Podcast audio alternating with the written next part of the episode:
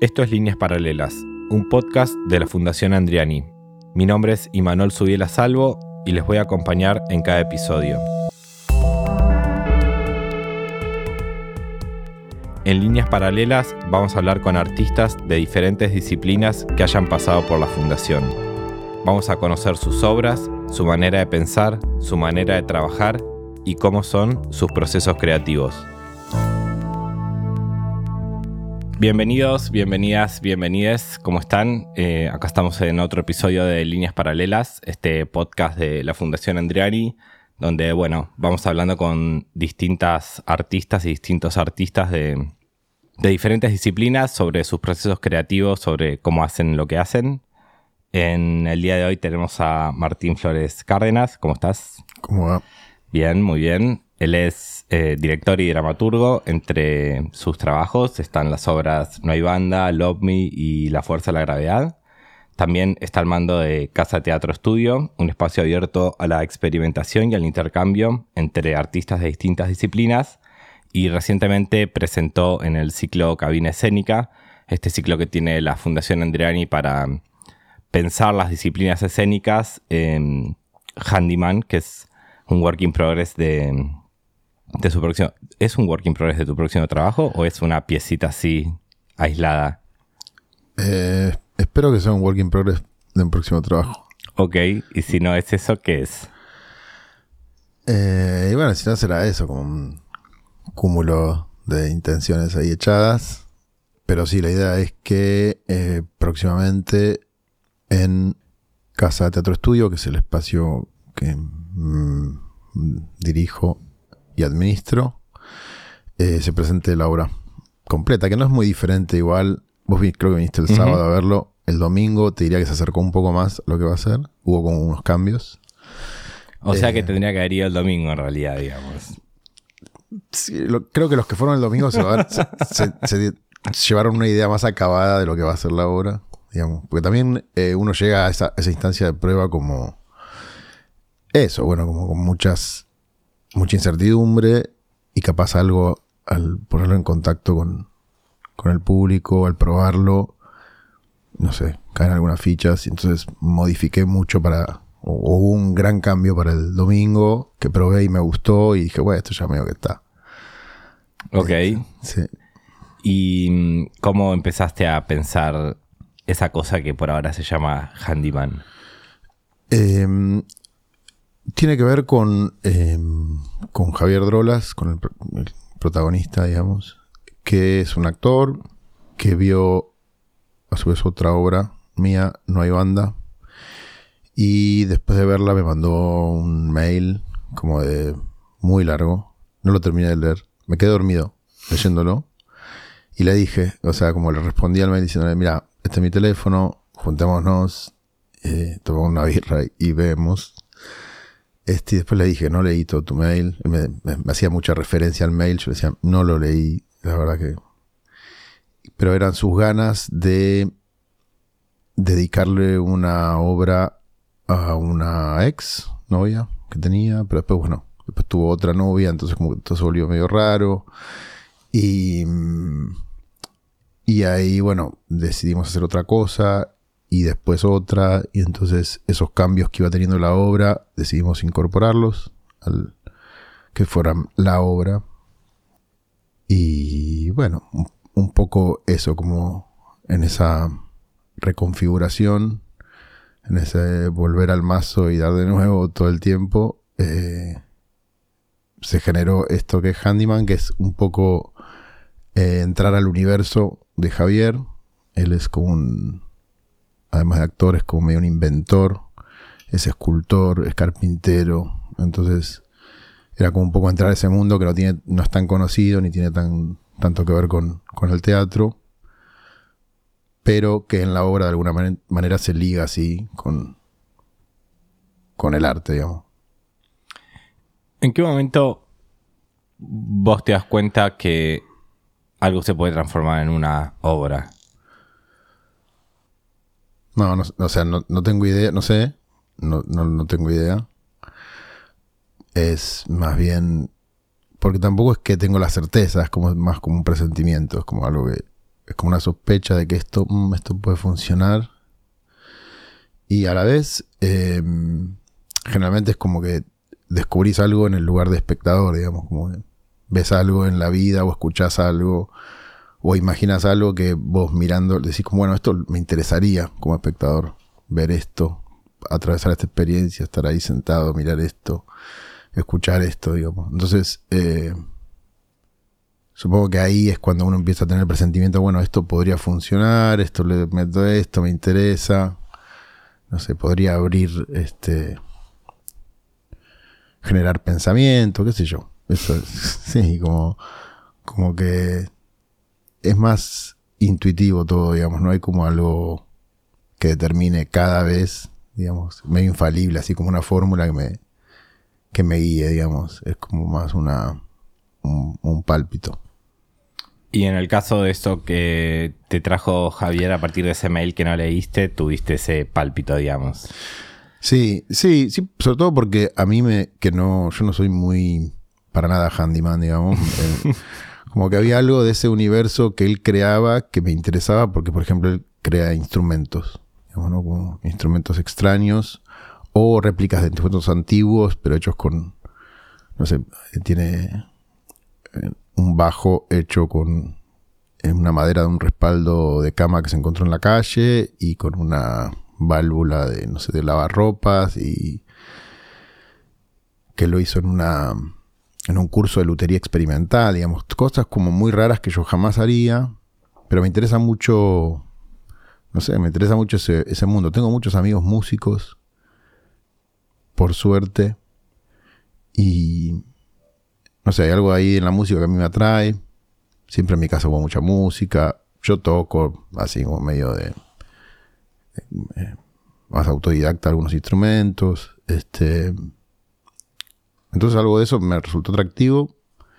Y también que era, me era muy ajeno, digamos. Y aún siendo ajeno y que siendo algo que no es algo que, no sé, no es, no es, no es un universo que siento de entrada, este, por el que me siento atraído, eh, así todo me, resultaba interesante. Entonces eso dije, bueno, acá debe haber algo, porque si a mí que generalmente estas cosas no me interesan, me está resultando atractivo, qué sé yo. Supongo que al público también. ¿Y por qué no te interesan? No tengo idea, soy muy vago. Entonces me parece como que ya escuchar todo el trabajo que lleva me da, ya me da paja. Entonces como que o sea, soy muy vago por ahí incorporando cosas nuevas, digamos, o forzándome. Generalmente no me cuesta trabajar si está vinculado a, mi deseo, a las cosas que conozco. Y, puedo estar muchas horas escribiendo, puedo estar muchas horas pensando algo, ensayando, no sé. Pero después haciendo cosas que por las que no me nace un interés, casi que te digo que no tengo ningún tipo de resistencia, no puedo, no puedo estar ni un minuto, no sé. Entonces, bueno, esto que estamos hablando, no puedo cocinar, por ejemplo.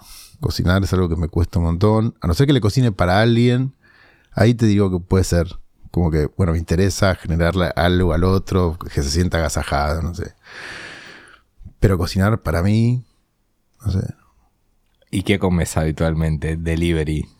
Tengo una señora en la esquina de mi casa que es como una viejita que no es eh, cocinera de, o sea, no cocinó toda su vida, ahora jubilada, se abrió un local y cocina comida casera, para, más que nada para los obreros de la, que están trabajando en las construcciones de la zona o cosas así. Entonces tiene platos muy baratos, muy calóricos y listos. Entonces ahí... ¿Qué es lo más importante? Es lo más importante. Como cuando me acuerdo de que quiero, cuando quiero comer, como. Em, quiero volver a, después de la pequeña digresión gastronómica, eh, a, lo de Handyman y cuando veía ese, ese work in progress pensaba esta tensión que aparece como entre la idea de una buena obra y la idea de una mala obra, digamos. Eh, ¿Vos qué, qué, pensás de eso? ¿Crees que hay buenos proyectos y otros que son malos proyectos o que solo hay proyectos?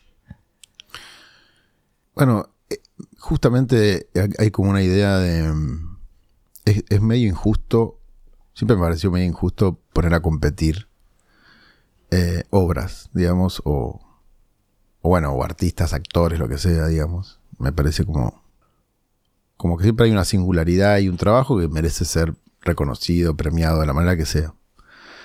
Em, entonces, ese valor, digamos, que tiene una obra u otra, al final se lo termina dando, me parece que la medida, digamos, es, está medio en uno, digamos, como lo que uno siente en lo que está comprometido, no sé, como ah, yo siento placer o siento que una obra es valiosa cuando lo estoy haciendo por, por, lo que me compromete a mí, por lo caro que es para mí, no sé, como que hay algo donde me, o sea, siento placer, supongo, y, y una necesidad de experimentar de alguna manera con, con emociones, emociones y, y que ese movimiento que genera esa experimentación, eh, bueno, sí, genere reflexión, pensamiento, no sé, lo que sea, pero es, como, esa es la necesidad que tengo, digamos, y eso para mí vuelve una obra valiosa. Después por el público puede no gustarle, puede no encontrar nada ahí, y está todo bien, pero no la va a volver menos valiosa para mí, digamos, o al menos, no sé, trato de que no sea así. Em, en Handyman y también como en, otras obras tuyas que he visto, esta mm, insistencia sobre mostrar cómo se hace lo que está sucediendo, digamos, ¿no? Como teatro de backstage, digamos, teatro de fábrica. Entonces, tu insistencia tiene que ver con que te interesa pensar la idea de proceso, mostrar la idea de proceso, o simplemente es una manera narrativa de resolver el texto. No, me, digamos, de vuelta, como que encuentro ahí em, como algo que, es medio una exposición, se expone a algo que es más, más eh, vulnerable, vamos a decir, más, más no, no, no, no tiene la fortaleza, digamos, o la potencia de lo acabado, sino como algo que es, que está medio abierto y que puede ser muchas cosas. Eh, entonces a mí me resulta medio atractivo eso, qué sé yo. No, eh, también me cuesta, como, así como en esta charla la gente se está dando cuenta que me cuesta como salir de un lugar y llegar a otro. este, en la creación también, digamos. Entonces, en lugar de volver eso como una carencia, digo, lo vuelvo, trato de volverlo como una potencia. Bueno, esto es lo que yo tengo para ofrecer, digamos. Este, como, así como en este momento mientras me están escuchando dicen, bueno, no me interesa, te apago, u otros dirán como, mira, este chabón, no sé, habla y O sea, si apagan estamos en problemas, vos y yo, porque la idea es que la gente escucha hasta el final. Bueno, bueno, pasa es que justamente es, por ahí, ahí, nos metemos en, La obra de teatro es medio una cárcel, ¿viste? Es medio una prisión, como que entras y es más difícil irte, digamos.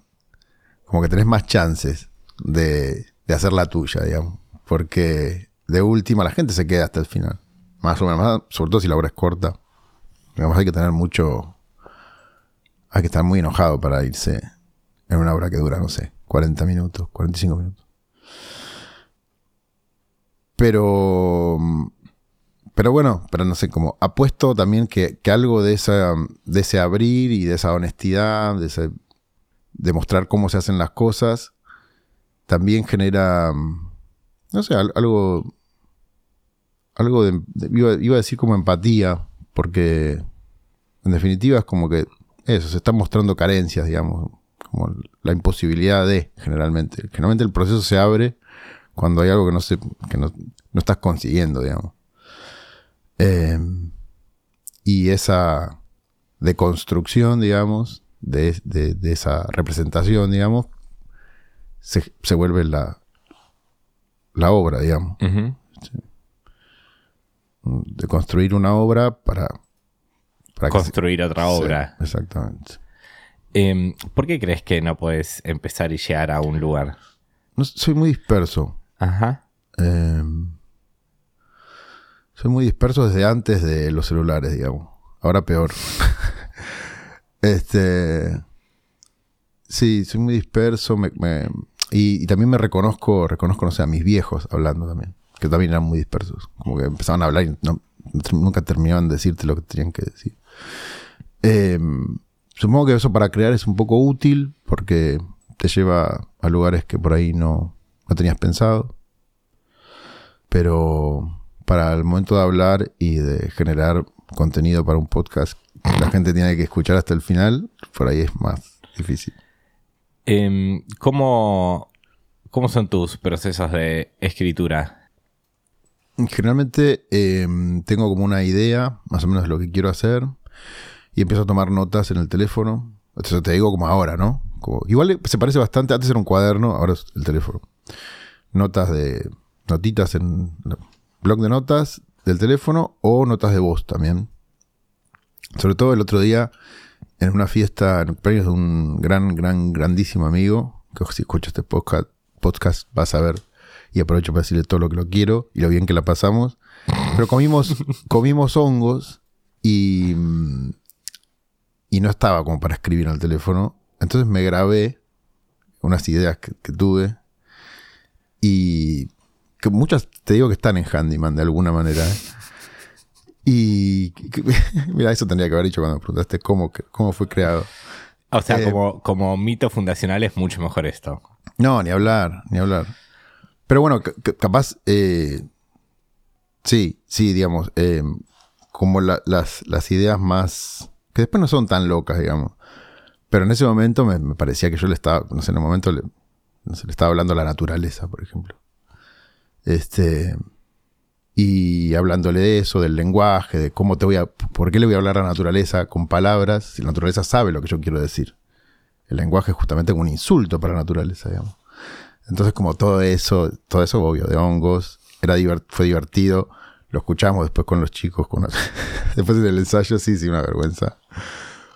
Pero también es divertido y también algo de eso se saca, digamos. Eh, pero ahí volviendo, a, volviendo al eje. Eh, entonces tomo notas, me grabo, y una vez que siento que tengo como un, como un acopio así, que ya se vuelve medio inevitable pasar al archivo, me empiezo a escribir.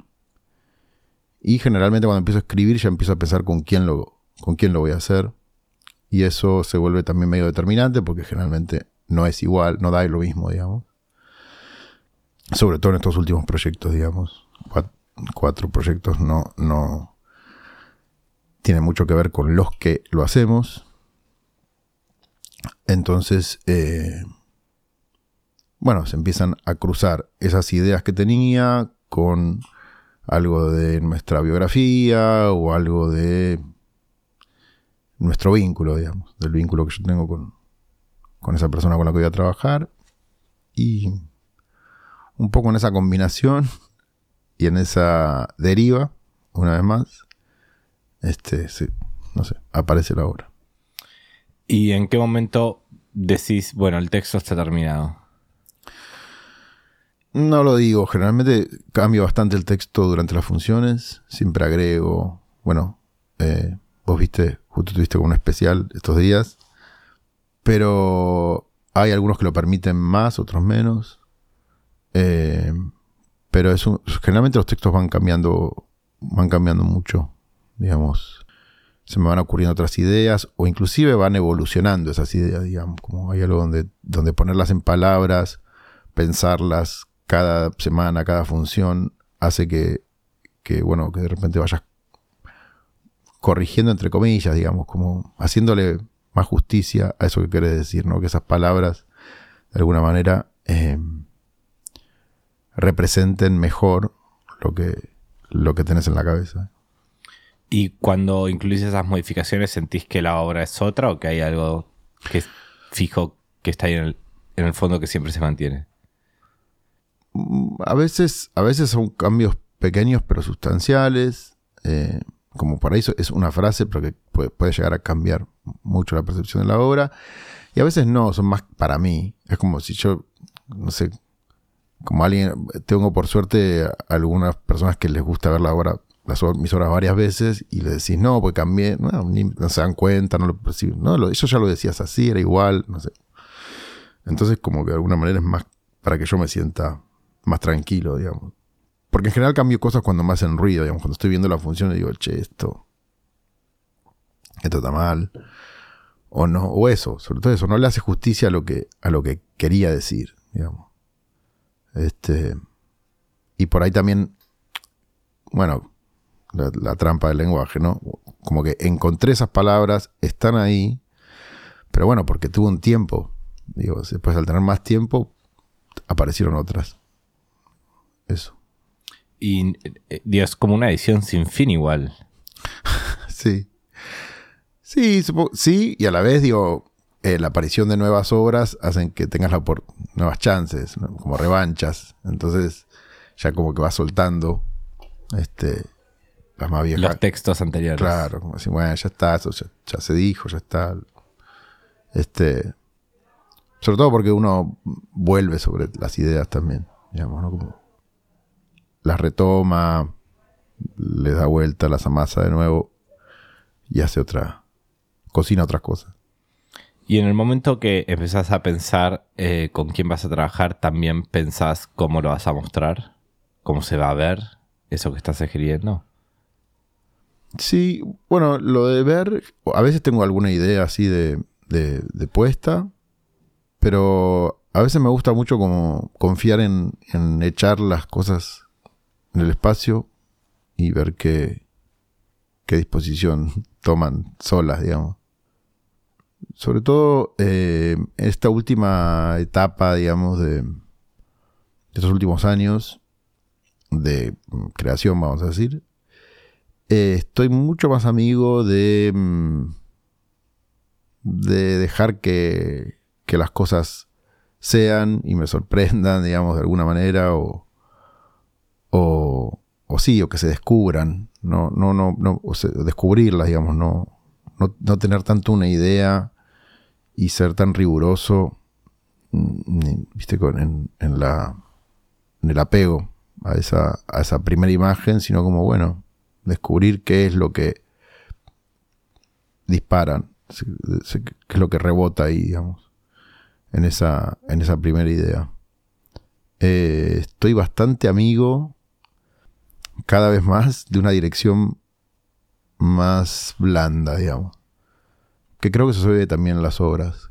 Eh, que hay algo que, que, parece que podría ser de cualquier manera.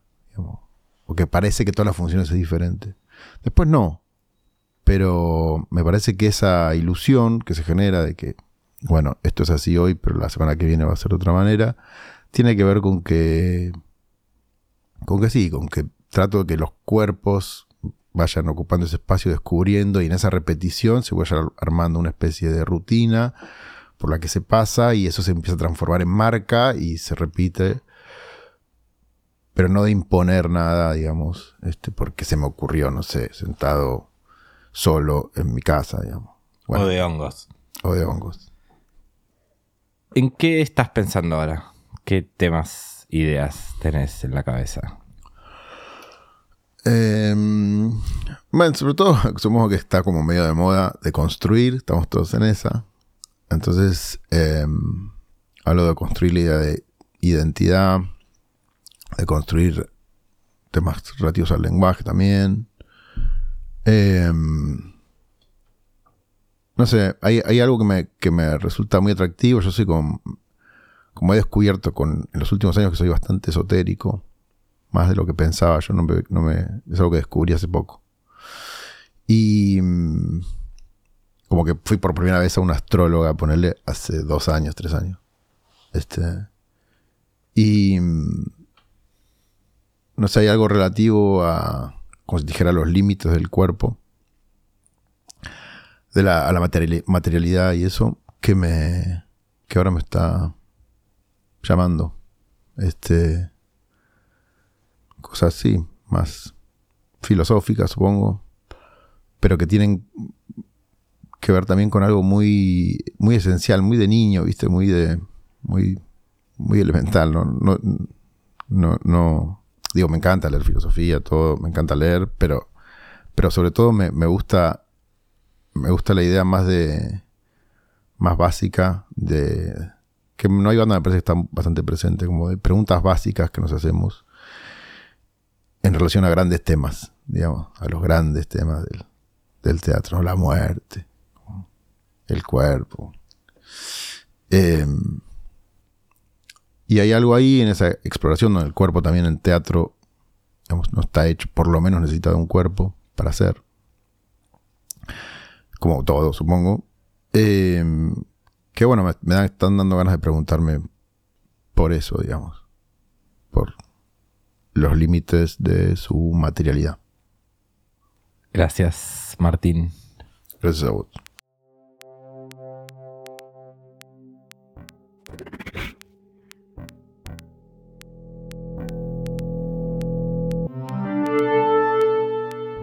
Esto fue Líneas Paralelas. Mi nombre es Imanol Subiela Salvo y pueden encontrarme en redes como arroba mala señal.